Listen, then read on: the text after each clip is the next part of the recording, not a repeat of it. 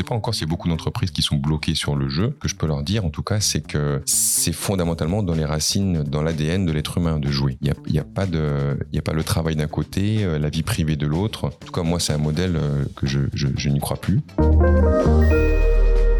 Bonjour à tous et bienvenue dans Masters of Comms, le podcast de la communication d'entreprise par ceux qui la transforment. Je suis Barbara Marzari, directrice chez Sociable en charge des stratégies d'engagement et de communication et je reçois aujourd'hui Mathieu Lenz, directeur marketing et communication chez James.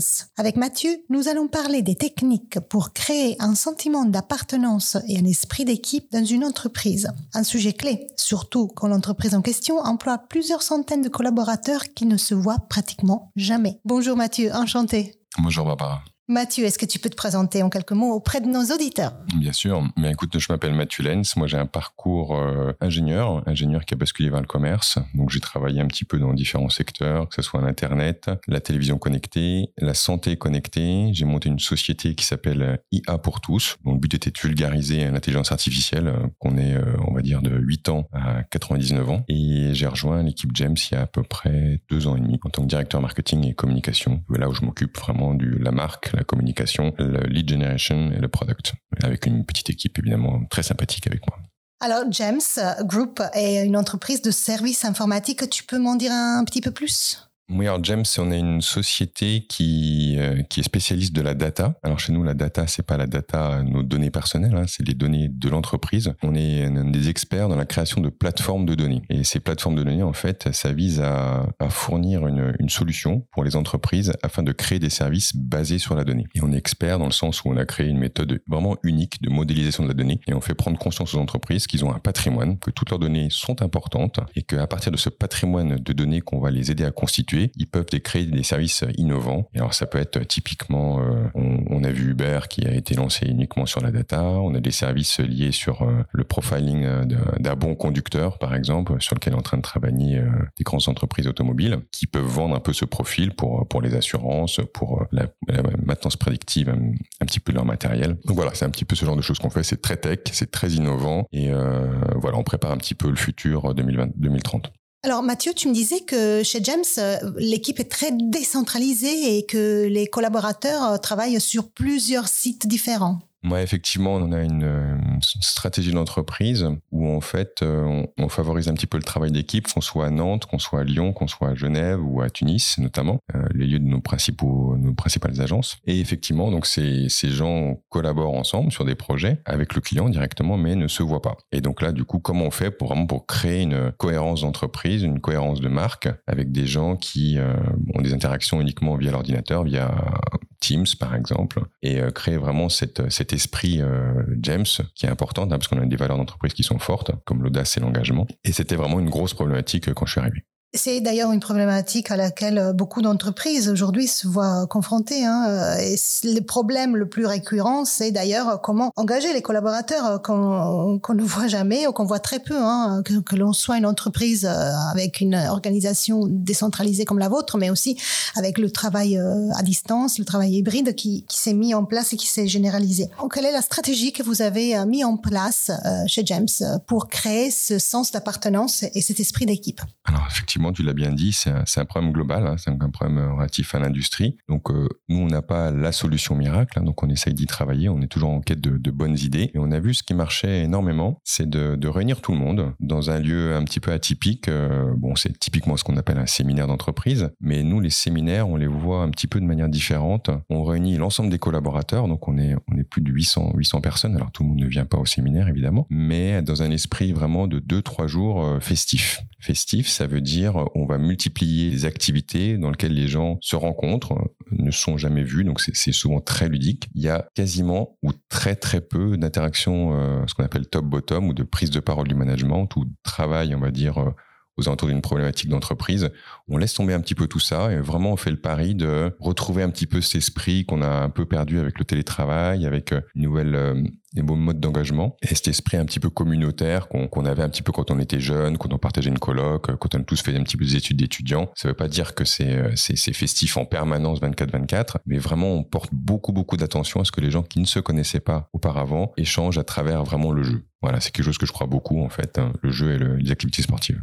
Donc, ce sont des temps forts que vous prévoyez à l'avance, vous réunissez tous les collaborateurs et qui permettent aux, collaborateurs de créer des liens. Alors, ces moments, c'est sûrement très bien, mais finalement, comment gérez-vous l'entre-deux? Parce que entre deux événements, il y a encore des interactions qu'on doit cultiver. Comment faire en sorte que le lien et les relations qui se sont établies lors de ces événements continuent entre ces moments forts? C'est une très bonne question. C'est vrai qu'on a ce, pilier, ce moment qui est annuel, hein, donc ce séminaire qui c'est à peu près neuf mois de préparation en amont. Pour graviter autour de ça, on organise, euh, bah, on utilise beaucoup Sociable, hein, donc avec la plateforme jeu. Les chaînes pour nous sont très très importantes. Euh, cette année, on a un petit peu rechangé la façon dont on voulait distribuer. Et, euh, tiens, qu'on accorde beaucoup d'importance, ne serait-ce qu'à des chaînes petites annonces. Typiquement, voilà, c'est une bonne façon de, de, de, recréer du lien entre les personnes. Et on va aussi multiplier, on va dire par trimestre dans chaque agence un événement local. Ah, typiquement, on va aller sur l'équipe lyonnaise, on va aller euh, sur euh, la région de Chamonix, euh, monter sur moi l'aiguille du Midi. Donc c'est des petites équipes de 30 personnes. Encore une fois, c'est un chiffre qui est assez facile pour recréer du lien. Après, c'est plus difficile. On a d'autres techniques et on a besoin de ces moments un petit peu plus qualitatifs avec moins de personnes sur lesquels vraiment on prend le temps. Et là, c'est pas que deux heures, c'est pas qu'un resto. Il faut se donner le temps. Donc c'est sur un jour, deux jours. Et c'est vraiment comme ça qu'on crée les relations fortes. Et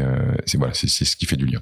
Je suis un peu euh, surprise et positivement surprise parce que finalement, une entreprise comme James, qui est très basée, hein, le cœur même de l'activité, c'est la data. Donc, j'imagine que les décisions sont prises d'une façon très rationnelle. Et là, en fait, vous vous allouez des ressources, euh, du temps, euh, des activités qui ne sont absolument pas finalement basées sur la data. Donc, comment as-tu convaincu le management à investir dans cette stratégie? Et donc, si je schématise un en gros, faire en sorte que les collaborateurs s'amusent pendant quelques jours.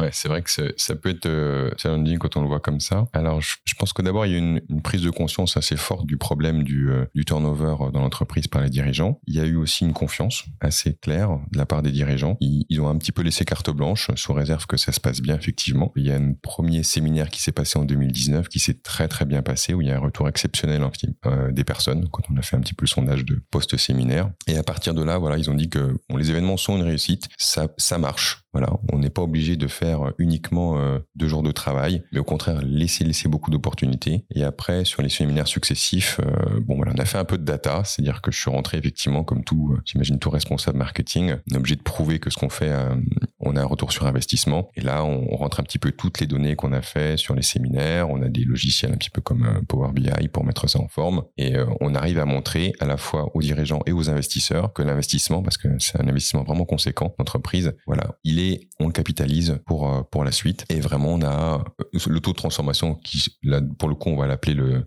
taux de rétention. Et il est important, il est là. Tout à l'heure, Mathieu, tu as évoqué la notion de jeu. Et c'est vrai que euh, toutes ces techniques de jeu, de gamification euh, pour engager les collaborateurs, beaucoup d'entreprises ont encore peur de les adopter parce que euh, ça fait pas sérieux, parce qu'on ne l'a pas travaillé, etc. Et, pourtant, c'est vrai que c'est une technique d'engagement collaborateur qui est très efficace. comment est-ce que vous êtes arrivé à, l'adopter et, et, comment vous la déployez? Comment, comment vous faites en fait pour injecter le jeu dans vos activités professionnelles effectivement, nous, on est, on est très jeu, d'une part parce que on y croit fondamentalement, on est, on est vraiment sincère quand on va les pousser une activité de gaming, c'est pas juste une activité euh, corporate ou une posture qu'on va avoir, et toute l'équipe marketing qui travaille euh, dans cet esprit-là a, le même état d'esprit. Donc ça, c'est une première chose, euh, la sincérité. D'autre part, on est vraiment sur nous un public, on va dire à bac, bac plus, bac plus 5, on commence à, à recruter assez jeunes. C'est une génération, effectivement, qui, qui, aime jouer, donc qui a énormément de possibilités de se distraire, en digital. Je ne sais pas encore s'il y a beaucoup d'entreprises qui sont bloquées sur le jeu. Que je peux leur dire, en tout cas, c'est que c'est fondamentalement dans les racines, dans l'ADN de l'être humain de jouer. Il n'y a, a, pas de, y a pas le travail d'un côté, euh, la vie privée de l'autre. En tout cas, moi, c'est un modèle euh, que je, n'y crois plus. Donc, on, on est un, on est entier qu'on soit au travail, qu'on soit à la maison, on est toujours la même personne. Et si on a envie de jouer à la maison, c'est pareil au travail. Donc évidemment qu'on cadre ça avec euh, effectivement des outils qui nous permettent de le faire assez simplement, mais surtout on va pas être, va trop pas trop prompter sur la vie personnelle des gens. Et encore une fois, c'est à partir du moment où on est sincère, euh, ça suit. Et là, du coup, la direction a, enfin, nous, nous fait encore une fois entièrement confiance dans la mesure où effectivement, ça, ils ont des objectifs à rendre au niveau des investisseurs. Ça, c'est normal. Toute société euh, privée a des objectifs. Donc, quand on montre que c'est pas un jouet pour jouer, juste pour s'amuser, mais qu'effectivement derrière, il y a des résultats. Voilà, les gens sont contents. On, montre un petit peu avec des sondages que ça, marche bien. Voilà, donc on, a tout, tout à fait toute la, confiance de la direction. Juste pour comprendre, quand vous évaluez euh, ce type d'action, finalement, c'est quoi vos indicateurs Le taux de rétention euh, Il y a des indicateurs quali aussi, j'imagine nous, c'est vrai que c'est toujours difficile. Est-ce que quelqu'un qui joue est content et va rester plus euh, quatre mois supplémentaires On peut, peut pas le sortir comme ça. Mais ça, c'est vrai pour n'importe quel euh, marketeur qui est lié à la marque. Comment on mesure euh, l'importance de la marque et la valeur de la marque Donc, on, le voit un petit peu plus sur nous sur le long terme avec d'autres types d'indicateurs. C'est-à-dire que on communique énormément sur LinkedIn. On a pu voir que en deux ans, on est passé de 9000 à 16 000, 16 000 abonnés. On voit un petit peu les gens qui, qui aiment les publications, qui les,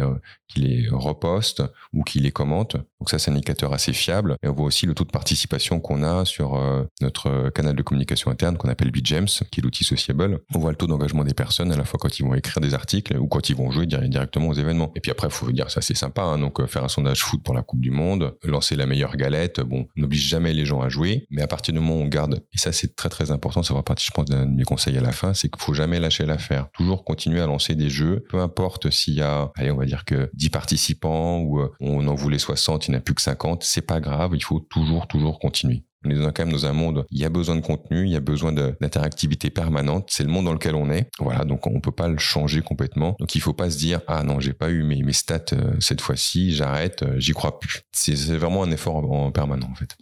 Justement, euh, du coup, euh, comme c'est une situation dans laquelle beaucoup d'entreprises se trouvent aujourd'hui, la, la, difficulté d'engager les collaborateurs, quelles seraient les trois recommandations que tu leur euh, donnerais, compte tenu de l'expérience que tu as sur le sujet?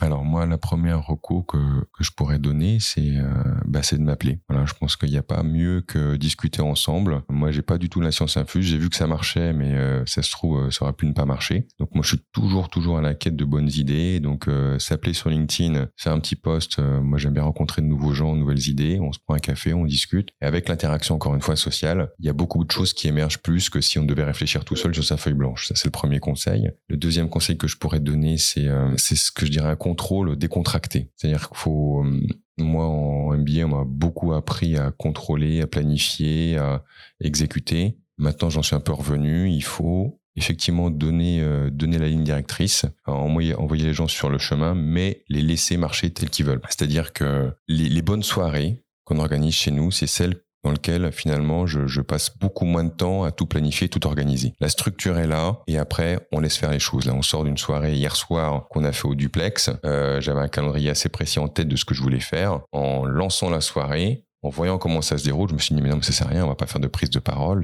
Les gens sont heureux, les gens sont contents, ils discutent.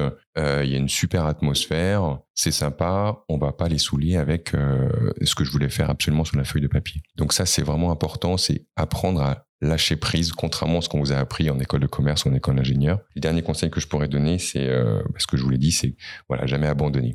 C'est pas parce que y a, ça s'est rien passé pendant sur deux sessions, deux jeux, trois jeux, c'est pas grave. Il y a une continuité et puis après, si jamais ça s'arrête, c'est là là où ça pourrait faire mal. C'est-à-dire que là, on se dire ah ben tiens alors il y a plus rien, qu'est-ce qui se passe euh, Et les gens vont commencer à s'inquiéter, etc. Donc euh, continuer, continuer, c'est c'est une histoire de persévérance. Merci beaucoup euh, Mathieu. J'aimerais maintenant te poser la question que j'aime bien poser à tous les experts qui interviennent dans ce podcast. Veux-tu partager avec nous euh, le titre d'un livre ou bien d'un film ou bien d'une série euh, qui t'a particulièrement marqué dernièrement? Alors en ce moment, je suis en train de lire un livre qui, est assez sympa, qui euh, qu'on peut raccrocher un petit peu au thème d'aujourd'hui, qui s'appelle euh, Espèce d'espace de Georges Perec. C'est un livre qui a été écrit il y a, il y a longtemps, hein, c'est en 60, 74. Donc Georges Perec, lui, c'est une, sorte d'essai, d'essai poème sur euh, comment on va gérer l'espace. Et lui, euh, considéré, commence à écrire sur sa feuille blanche dans sa chambre. Et puis après, il a dit, je vois ma feuille, après je vois, je vois ma table, je vois ma chambre, je vois mon appartement. Après, je vois mon appartement, je vois euh, mon quartier, je vois ma ville, je vois mon pays, je vois le monde. Et euh, il s'est vraiment interrogé sur comment réinteragir et voir le monde euh, en termes d'espace et l'espace dans lequel nous habitons. Et après, il a commencé à intégrer les humains. Dedans, il y a un passage peut-être que je voulais vous lire. J'ai livre avec moi. Alors, on est sur la partie, on est sorti un petit peu du pays, on, attaque un petit peu le monde, et puis il se pose la question, c'est plutôt que faire toujours la même chose, est-ce qu'on ne pourra pas faire un petit peu différemment?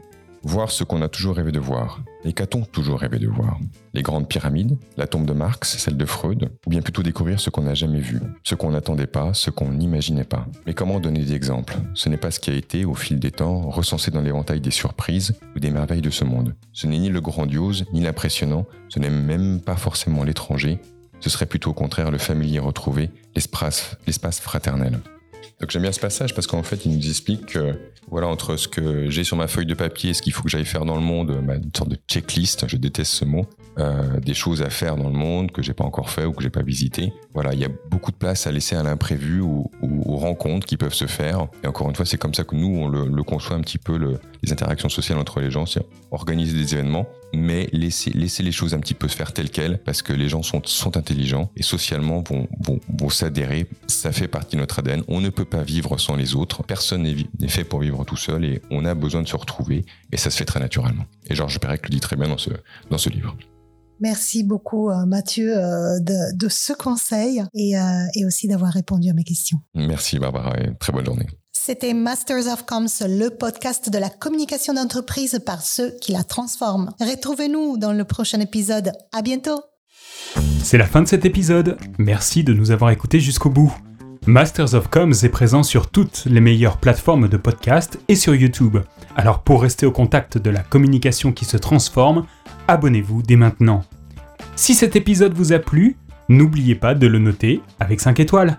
Et pour continuer la conversation ou pour participer à Masters of Comms, contactez-nous sur LinkedIn ou sur hello at mastersofcoms.com. À bientôt.